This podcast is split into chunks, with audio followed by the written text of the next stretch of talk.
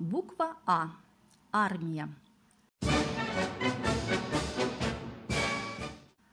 Наша страна считается независимой. Следовательно, ее задача защищать права и свободы тех, кто в ней живет. Для этого у России должна быть сильная армия, с которой никто не захочет связываться. Иначе ее могут завоевать другие страны. Все здоровые мужчины должны быть готовы в любой момент дать отпор врагу. Русь всегда славилась могущими воинами-богатырями, которые испокон века защищали границы своего государства. В разные времена подвиг русского солдата помогал победить татаро-монгольские полчища, немецких и шведских рыцарей, в общем, всех тех, кто хотел завоевать нашу страну. В бой богатырей вели легендарные полководцы, например, Александр Невский, под командованием которого была одержана победа на Чудском озере, или Дмитрий Донской, выигравший знаменитую битву на Куликовом поле. Со временем облик русского богатыря трансформировался. Менялось вооружение и форма русской армии. Вместо копий и мечей появились первые ружья и пушки, а сами воины перестали заковываться в стальные доспехи – которые все равно не смогли бы защитить их от пуль, и стали одеваться в мундиры. Но боевой дух и народные традиции сохранились. Мужественные солдаты армии Петра I разбили шведов в битве под Полтавой. Полки графа Суворова после долгих и ожесточенных сражений отвоевали у турок крепость Исмаил. Не смогла завоевать Россию и французская армия Наполеона – которую все считали непобедимой. Русским солдатам под командованием Кутузова было очень тяжело. Французам удалось даже взять Москву, но потом их все-таки заставили отступить. Настоящий богатырский характер русские солдаты проявили и во время самой страшной войны – Великой Отечественной. Молодые пареньки и убеленные сединами старики, добровольно ушедшие на фронт или в партизаны – не спрашивали, как стать солдатом. Однако их храбрость и сила, самоотверженность и героизм помогли прийти к великой победе. Сначала они не дали подпустить фашистов к Москве, а потом выгнали их за территорию своей страны. В 1945 году наша армия триумфально вошла в Берлин, избавив весь мир от фашистской угрозы. В армии сейчас используется очень много сложной техники и оружия. Морякам нужно знать и уметь одно, летчикам другое, танкистам третье. А еще у России есть космические военные силы, которые нуждаются в очень умных и образованных людях. Так что даже самый отважный человек не сможет победить врага, если не пройдет специальную подготовку. Обороноспособность России все время повышается. Конструкторы создают новые самолеты, танки, корабли и ракеты. В защите страны участвуют даже космические спутники, которые, если на Россию кто-то нападет, тут же это засекут и предупредят руководство страны об опасности. Правительство тратит очень много денег на то, чтобы у армии было все самое новое, современное и надежное – только в армии юноша становится настоящим мужчиной, который может постоять за себя, за своих близких и за свою родину. А знаете ли вы, что на сайте Министерства обороны есть раздел, в котором собраны самые выдающиеся достижения нашей армии? Так, например, 3000 метров военнослужащий пробежал за 8 минут 36,9 десятых секунд. Рекорд установил командир учебного взвода 212-й ОУЦ капитан Ларин. Ему же принадлежит рекорд по подтягиванию на перекладине с результатом 63 раза. Рекорд покорения глубины 416 метров установлен силами поисково-спасательного обеспечения Тихоокеанского флота – Впервые был проведен экспериментальный водолазный спуск в морских условиях на глубину до 400 метров с использованием глубоководного водолазного комплекса спасательного судна «Игорь Белоусов».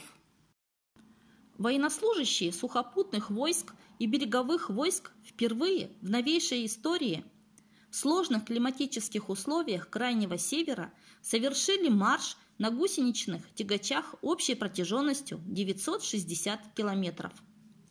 Наибольшее количество межфлотских переходов между пунктами базирования Северного и Тихоокеанского флотов по Северному морскому пути осуществил ракетовоз академик Ковалев.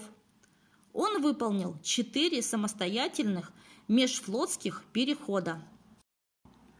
О том, что любому государству нужны сильные воины, знали еще правители Древнего Рима. Они старались соблюдать простое правило «хочешь мира – готовься к войне». Это значит, что если у страны сильная армия и ее солдаты готовы противостоять любому врагу, то и небо над этой страной всегда будет оставаться мирным. Буква «Б». Балалайка.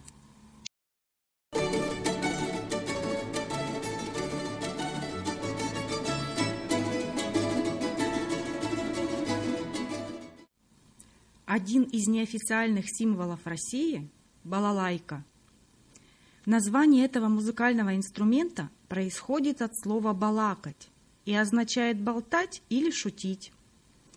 Изначально балалайка была круглой. С течением времени ей придали треугольную форму. Первое письменное упоминание балалайки относят к XVII веку. Говорят, этот музыкальный инструмент был подарен юному царю Петру I. Именно в годы его правления балалайка переживает настоящий расцвет. Популярность инструмента была вызвана необычным звуком и доступностью игры. В деревнях балалайку изготавливали из подручных средств, не требующих больших затрат. У балалайки бывали разные времена. Взлеты чередовались с падениями. Любовь к ней сменяли гонения. С появлением новых инструментов и новой музыки к ней просто теряли интерес. Сегодня она снова востребована. Появилось много исполнителей-виртуозов. Выступая на больших сценах, в том числе филармонических, балалайка собирает полные залы.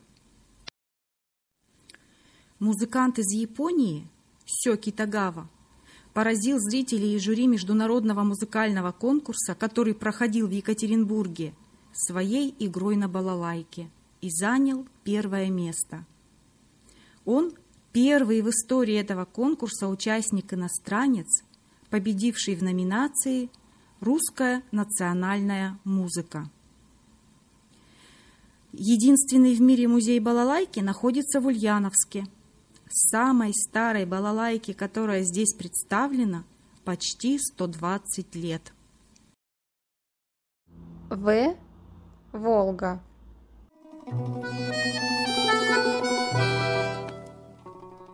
Волга – могучая река, протекающая по территории России. Являясь одной из самых крупных рек в мире, Волга неторопливо катит свои воды по направлению к Каспийскому морю. Река Волга испокон веков служит важнейшей транспортной артерией всех краев, через которые она протекает. В ней водится огромное количество самой разнообразной рыбы, а в самых широких местах переплыть ее под силу только настоящему опытному пловцу. В длину Волга достигает 3530 километров, а до постройки водохранилищ она была еще на 160 километров длиннее. Образовываться Волга начала около 5 миллионов лет назад. Исток ее тогда находился в Уральских горах. Река Волга приносит так много воды в Каспийское море, что в районе ее дельты вода в нем почти пресная. Среди всех европейских рек она является самой полноводной. Протекает Волга только по России, но небольшой участок ее дельты принадлежит Казахстану. В Волгу впадают почти две сотни притоков.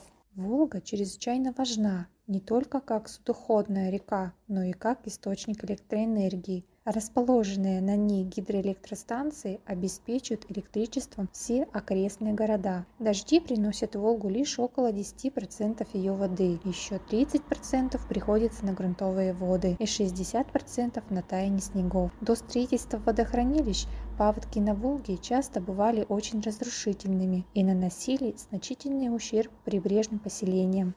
Некогда в судоходный сезон на Волге трудилось по полмиллиона бурлаков. Из-за мощного и довольно быстрого течения парусные суда во время паводка не могли подниматься по Волге против течения. Первое исследование Великой реки было предпринято лишь в 1875 году. О Волге упоминал еще древнегреческий философ и писатель Птоломей, правда, называл ее Ра. Некогда арабы, впечатленные масштабами Волги, нарекли ее Итиль, что на арабском означает попросту река всех рек. На Волге живут фламинго и пеликаны, а еще тут растут такие знаменитые цветы, как лотосы. Зимой Волга обычно замерзает полностью, но северная ее часть из-за более холодного климата замерзает на месяц-полтора раньше, чем южная. 20 мая официально считается в России днем реки Волга.